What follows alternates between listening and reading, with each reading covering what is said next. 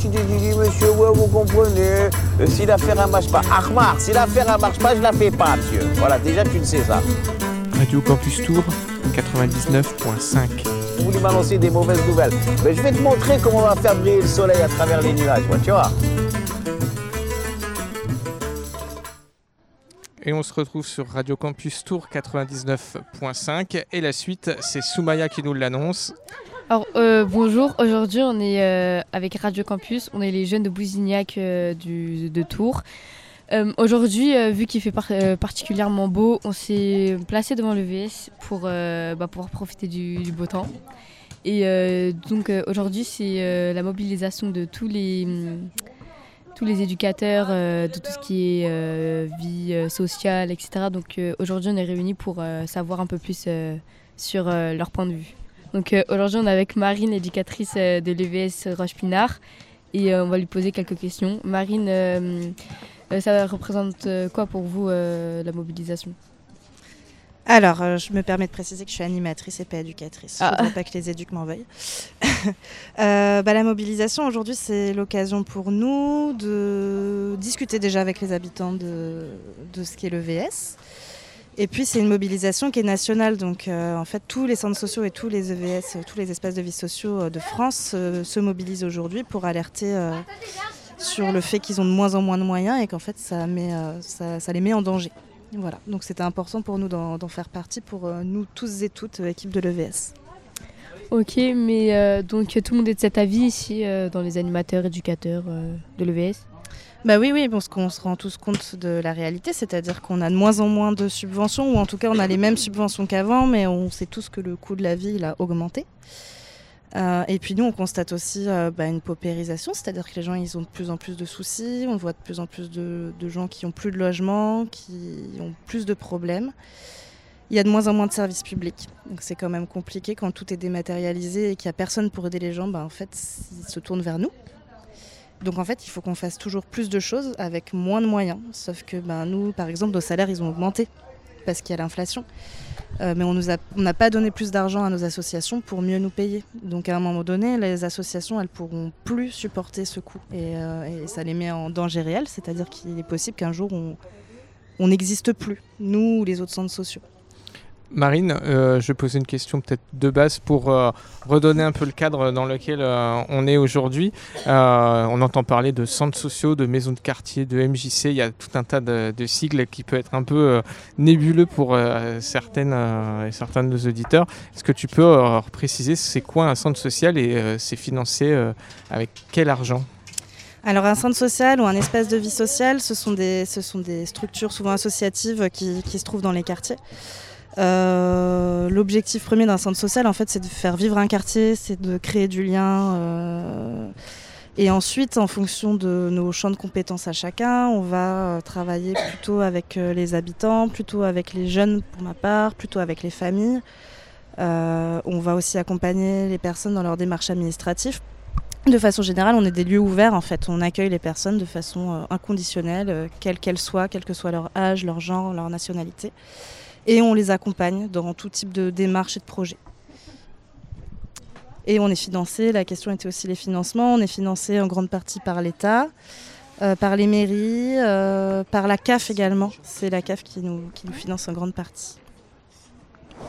Il y a euh, qui, qui vient à l'EVS Qui vient à le VSBA Tout le monde, tous les gens qui, qui habitent dans le quartier en fait. Surtout ici parce qu'on a un tout petit quartier, donc euh, toute personne qui vit, euh, qui vit dans le quartier ou même qui vit en dehors du quartier peut venir à l'EVS. Donc je pense qu'on accueille euh, sérieusement des personnes qui ont entre 0 et... Je sais pas il y a, y Hubert. euh, qui, qui doit avoir bien quat- ouais, qui a 80 ans. Madeleine qui a dans les 80 ans aussi, qui, est peut-être, qui sont peut-être les personnes les plus âgées qui viennent. Ouais. Et alors, votre mobilisation, euh, quelle forme elle prend? Est-ce que vous aussi, vous allez prendre des tracteurs? Non, malheureusement, on n'a pas le budget pour les tracteurs. on aimerait bien. Euh, non, en fait, nous, ce qu'on ce fait aujourd'hui, c'est qu'on en profite aussi pour euh, alerter les habitants sur la situation, euh, discuter de tout ça avec eux. Donc, en fait, nous, aujourd'hui, on a fait un porteur de parole. Donc, on demande aux gens de venir expliquer ce que c'est pour eux euh, le VS. La question, c'est, euh, pour moi, l'espace de vie sociale, c'est.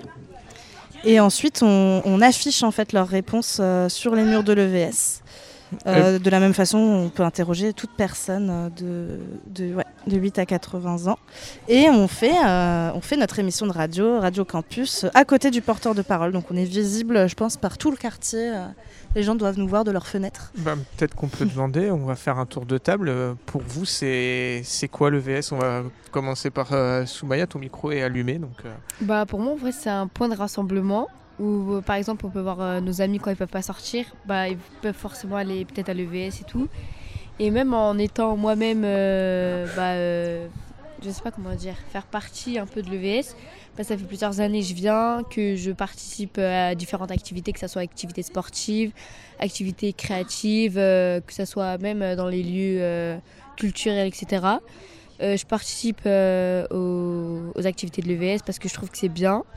Euh, après, certes, il y a des gens qui posent un peu la pagaille dans tout ce qui est activité, etc. Mais après, ça, ça pose pas de problème euh, pour euh, profiter de notre, notre sortie. Mais ce que je trouve bien aussi, c'est que même pour les personnes qui n'ont pas forcément beaucoup d'argent, il y a des prix vraiment très, très petits pour euh, le vrai prix à côté. Et moi, je trouve ça bien. Et cet été, je, je- suis partie en vacances avec, avec l'EVS. Et c'était vraiment une super expérience parce que moi qui vais presque tous les ans euh, en vacances avec mes parents, enfin je vais tous les ans, euh, je trouve que c'est une bonne expérience de ne pas euh, avoir bah, du coup ne pas avoir pendant une semaine ses parents, du coup d'être que avec ses amis. Et ça je trouve ça super bien. Et de même de, de pouvoir le faire c'est pas donné à tout le monde. Et franchement pour un budget de 50 euros pour la semaine franchement c'est super c'est vraiment mais c'est presque rien. Parce que pour euh, une semaine pour le logement pour tout ce qui est à manger etc franchement je trouve euh, que que c'est super bien. Et euh, moi j'aimerais bien que le VS ils aient plus de moyens pour comme ça moi ils peuvent faire plus d'activités.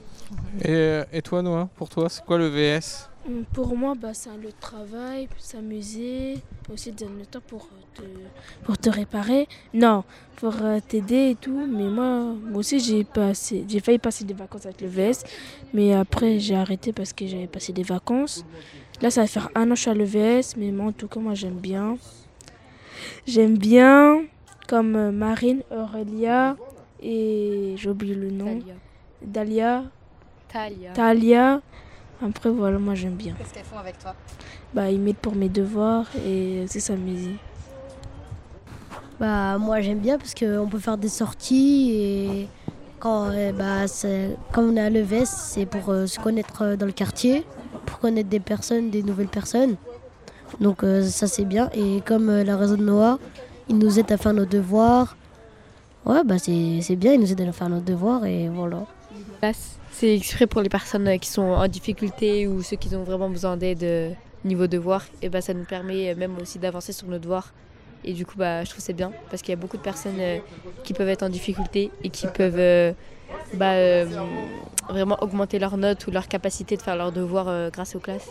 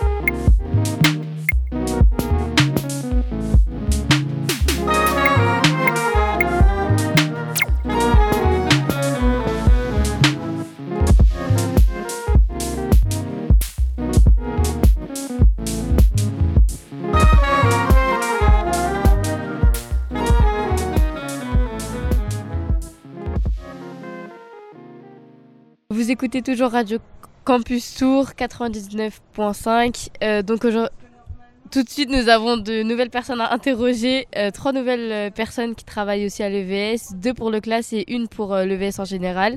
Donc on va commencer pour le classe. Alors je vais vous présenter Aurélia et Talia, deux étudiantes qui viennent aider les, les adolescents, enfants de plus de ceux qui sont en sixième pour faire les devoirs. Et donc, euh, on va les, leur demander euh, leur avis, euh, même pour, sur le comportement des, des gens en classe.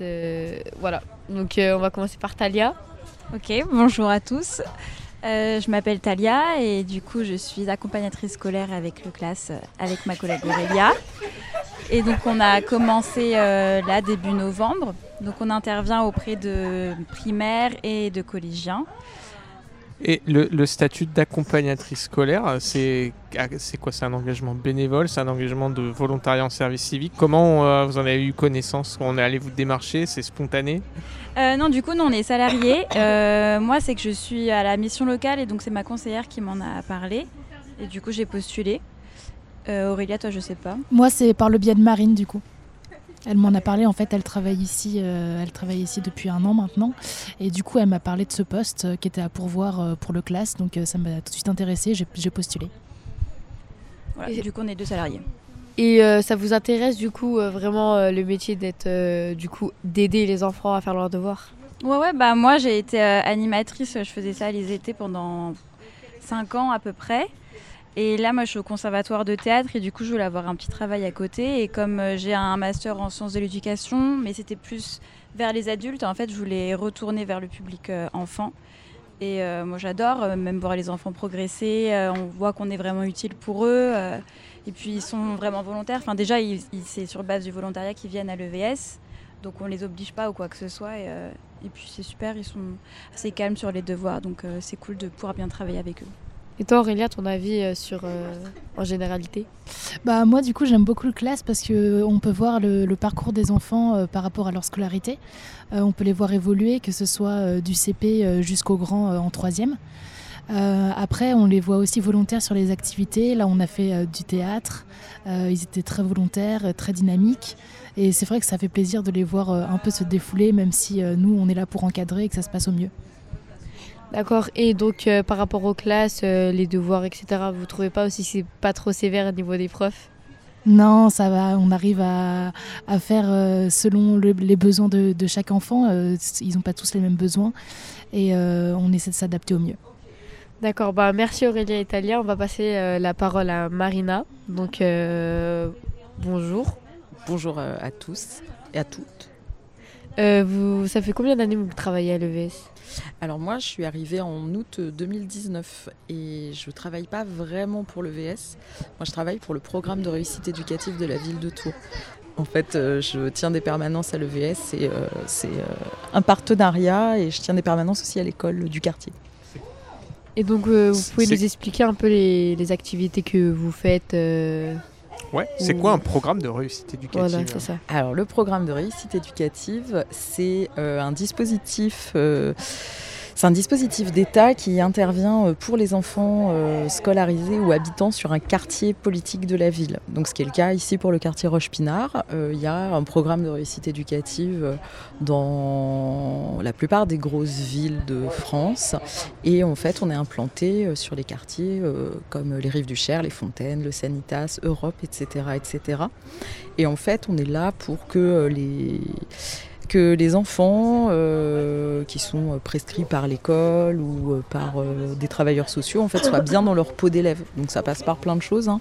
Ça passe par de l'accompagnement à la santé, de l'accès aux soins. Ça passe aussi par les activités. Tu parlais de ta sœur tout à l'heure, Soumaya, qui vient aux activités du mercredi. Euh, voilà, on, on pense très fort que l'accès à la culture, à une meilleure santé, c'est déterminant. Je suis totalement d'accord avec vous. Je te remercie. Seb, euh, t'as un truc à dire euh, Ouais, je voulais euh, savoir, euh, alors peut-être qu'on va sortir du, du- du cadre ici simplement du quartier. Euh, là, on est dans un, donc un, un QPV, donc avec un programme de réussite Ouais, éducative.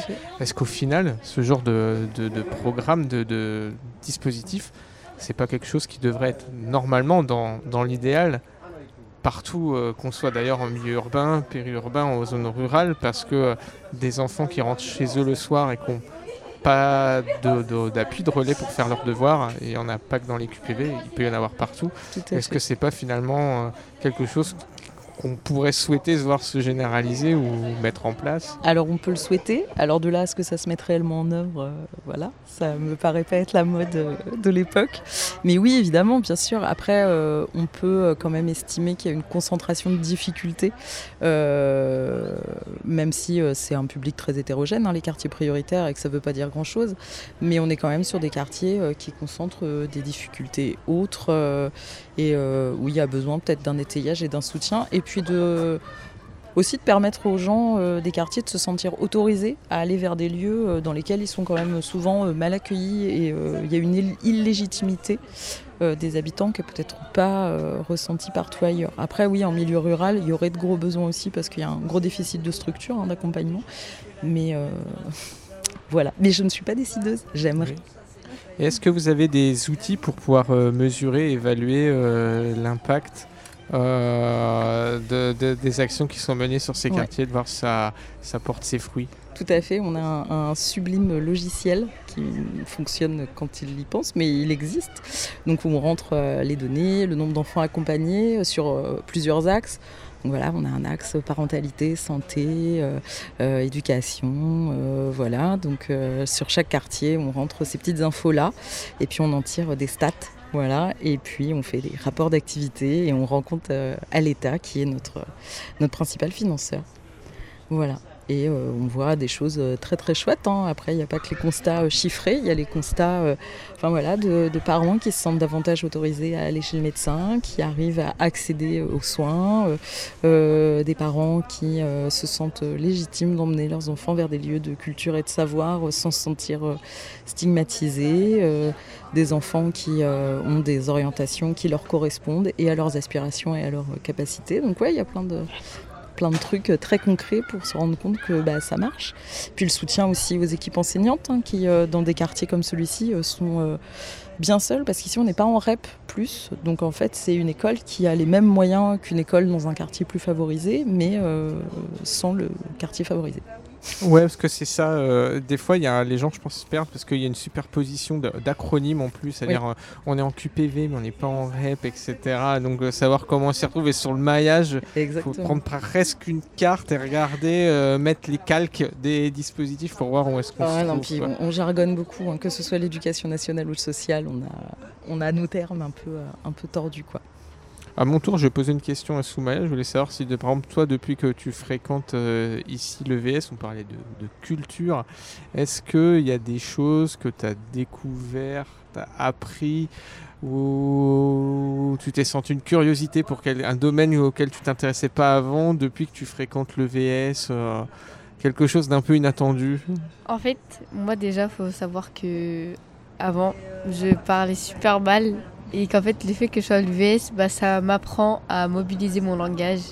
Et du coup, bah, c'est pour ça que maintenant j'ai plus de répartie et tout. C'est aussi, je pense, grâce à l'UVS parce que à l'école, on nous pas, on nous apprend pas forcément, on n'a pas des cours pour, euh, pour euh, savoir comment parler, etc. Par exemple, avec Marine, euh, on apprend à, quand je réfléchis avant de parler, des choses comme ça, parce que moi, quand je pense quelque chose, je le dis. Et ça, je sais que ça a des bons côtés, mais aussi des mauvais. Et euh, voilà, et du coup, bah, quand je viens à l'EVS, bah, je vais avec Marine. Et en fait, on fait des choses euh, pour, euh, pour m'améliorer dans tout ce qui est de mon langage. Mais après, niveau culture, etc., oui, parce qu'on apprend à respecter les autres, on apprend à, vivre avec les autres. Par exemple, quand on fait des repas partagés, bah, ça apprend à, goûter à d'autres plats, d'autres cultures, euh, des choses comme ça. Même quand c'est la fête du quartier, il y a tout le monde qui est réuni, il y a de toutes les origines euh, qu'on peut imaginer, il y a de tout, des petits, des grands, donc euh, voilà, c'est tout. Euh, on, vient d'une association, c'est une association culturelle qui nous a donné la, la chance de, de- de monter sur scène. Donc, euh, je remercierai jamais assez les associations culturelles de, de faire le travail qu'e- qu'elles font parce que parce que c'est elles qui mettent la lumière sur sur des gens comme nous qui qui sont complètement anodins au départ, tu vois. Je, je sais pas, ça n'a pas été calculé du tout, mais c'est vrai qu'on pouvait être vexé parfois. L'épicerie comique, ça m'a touché parce qu'il n'y avait pas que des noirs et des rebeux, il y avait des blanches, il y avait des blancs, il y avait des, des, asiates, il y avait des, gens de toutes les origines.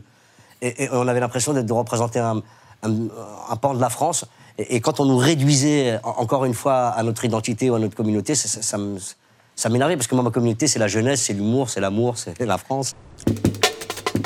Alors, vous suivez toujours euh, Radio Campus euh, Tour 99.5. Alors, euh, nous avons une nouvelle personne à interroger. Euh, c'est alors, je vais te laisser te présenter. Ok. Moi, c'est Julie Gatsoub, je suis coordinatrice de l'espace de vie sociale à Roche-Pinard. D'accord. C'est quoi votre rôle à peu près Enfin, ce que vous faites pour euh, Euh, l'EVS bah moi, le VS, je coordonne donc euh, l'espace de vie sociale, c'est-à-dire que je m'assure en gros que le projet social pour lequel on est présent dans le quartier, il est, il est mis en place. D'accord. Et vous êtes satisfaite euh, du projet? Je suis satisfaite du projet, oui, oui, oui, oui. euh, en tout cas, je suis surtout satisfaite d'être ici avec les habitants. Je trouve que c'est un chouette quartier et qu'on arrive à faire des trucs plutôt cool avec eux, donc euh, je suis satisfaite.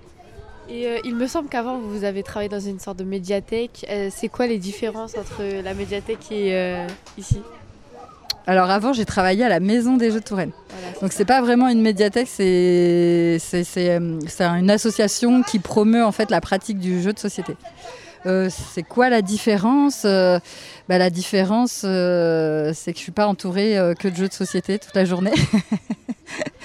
Euh, mais finalement, euh, il y, a, il y a- plus de, liens que, euh, que de différences.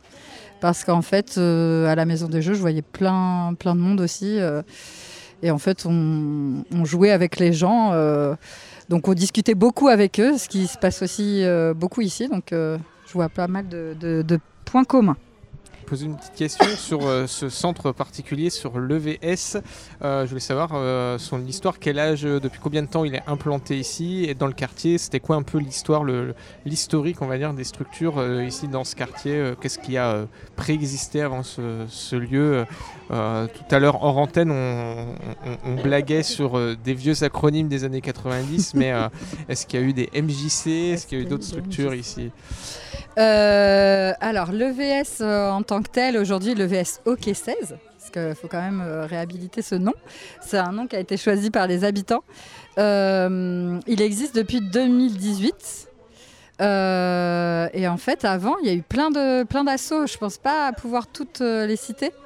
parce que j'étais pas là, mais ça a toujours été un endroit, en tout cas le local qu'on occupe, où il y avait des assauts. Il y a eu auprès de Monard, il y a eu les enfants de, de Roche-Pinard, il y a eu le phare. Moi, on parle encore très souvent du phare. Donc, pas trop d'acronymes euh, style MJC. Mais euh, ouais, le phare, euh, il y a encore des jeunes qui nous parlent du phare. Donc, il s'est passé des, des chouettes, des chouettes choses, je pense. Non, c'était ça, c'était un peu sur L'histoire. Il y a eu Léo Lagrange aussi. Ah oui. euh, qui avait en fait un centre social euh, du côté des fontaines. Et donc il y avait euh, une antenne ici, à Roche-Pinard aussi. Donc ça a toujours été un lieu d'animation en tout cas. Et puisqu'on parlait euh, d'avant et euh, des, des structures qui ont existé, est-ce que justement dans l'histoire de ces structures, il n'y a pas eu un espèce, alors peut-être que c'est un regard biaisé parce que ça correspond à, à notre génération, mais est-ce qu'il n'y a pas eu une espèce d'âge d'or euh, fin des années 90 jusqu'au début des années 2000, l'époque de ce qu'on a appelé ouais, les MJC, ça correspond peut-être aussi à certaines périodes en termes de politique de la ville et de politique sociale, et euh, vers quoi on va actuellement? C'est quoi le modèle aujourd'hui euh, social et économique qui est porté? Waouh! Si tant est qu'il y a un modèle. hein, effectivement, je pense qu'il y avait un espèce d'âge d'or de ces structures-là. Après, euh, euh, euh, elles existent toujours, donc ça veut dire qu'il y a des besoins et qu'on arrive encore à faire des trucs chouettes. Mais c'est vrai que hum, je vais faire un peu la rabat-joie, mais il y a eu le Covid qui est passé par là, et en fait, moi je trouve que ça a vraiment euh, la dynamique collective. Alors je pense qu'il n'y a pas que le Covid, hein, mais on est quand même dans un monde hyper individualiste et ça, ça, ça grignote euh, petit à petit un peu euh, tout le monde et on a du mal à, à faire des choses ensemble en fait. Alors je ne sais pas comment c'était avant, si c'était aussi difficile de regrouper les gens. Euh, Peut-être que si, mais en tout cas, je trouve qu'on a de plus en plus de mal à faire des choses ensemble sans se juger, sans se. euh, ouais, sans se. s'engueuler en fait. Et, et du coup, c'est vrai qu'on a quand même des difficultés des fois à mobiliser les gens pour faire du collectif. Euh, après, ça se passe super bien une fois qu'on les a mobilisés. Les gens sont toujours euh, euh, hyper contents de s'être retrouvés, mais il y a vraiment un truc de d'abord, ah, j'ai peut-être d'abord envie de rentrer chez moi, rester chez moi, je suis bien chez moi, et du mal à, aller vers l'extérieur. Puis vous êtes peut-être aussi le premier baromètre de, des points de tension qui peuvent exister, euh, ne serait-ce qu'au niveau... euh, en ce moment, on parle beaucoup du porte-monnaie, mais l'inflation, je pense que pour les gens qui, viennent ici, peut-être que vous avez des remontées, quand il y a eu le Covid, quand euh, il y a des moments de crispation euh, dans les quartiers, peut-être que, euh, je sais pas, vous êtes, en première ligne justement pour mesurer euh, tout ça. Ouais, ouais, ouais, je pense euh, complètement.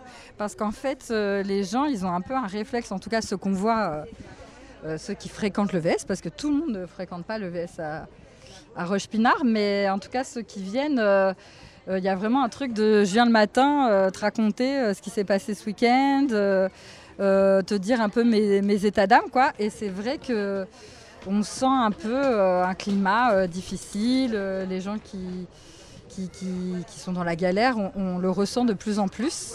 Et du coup, euh, bah, ça, ça nous impacte euh, directement en fait. Et c'est difficile de faire du collectif quand euh, bah, on n'arrive pas à manger le soir. C'est c'est pas forcément nos, nos- priorités en fait. Et là, c'est peut-être un vieux réflexe de- d'an- d'anciens travailleurs sociaux, mais est-ce que comme dans d'autres structures, vous avez encore un support écrit, une sorte de cahier du jour où chacun marque voilà, des événements, enfin des choses de la journée, et que quand des fois on se replonge dedans, on relit une sorte justement de météo euh, du quartier avec les anecdotes plus ou moins euh, graves ou euh, en tout cas en termes d'intérêt là-dedans. Oui, oui, oui, complètement. Donc il y a un cahier. Il y a un cahier euh, avec des petits bâtons pour savoir euh, combien de personnes euh, sont venues aujourd'hui. Et puis effectivement, quand il s'est passé un truc, on se le note. Et, et effectivement, euh, pendant les réunions aussi, on se dit euh, un peu la semaine comment ça s'est passé, et, euh, tous les événements qu'on a eus. Mais ouais, quand moi par exemple je suis pas là, je suis beaucoup en réunion toute la semaine et que je reviens le lundi d'après, j'ai un rapport généralement d'au moins une heure de tout ce qui s'est passé la semaine dernière. C'est c'est assez impressionnant. Malgré que ça soit un petit quartier, il y a toujours des trucs. Merci euh, à Julie, à Talia, à Aurélia, à Marine, et à Marina euh, d'avoir euh, participé à notre émission Radio Campus Tour. Voilà, bah, bonne fin de journée. Merci de nous avoir écoutés.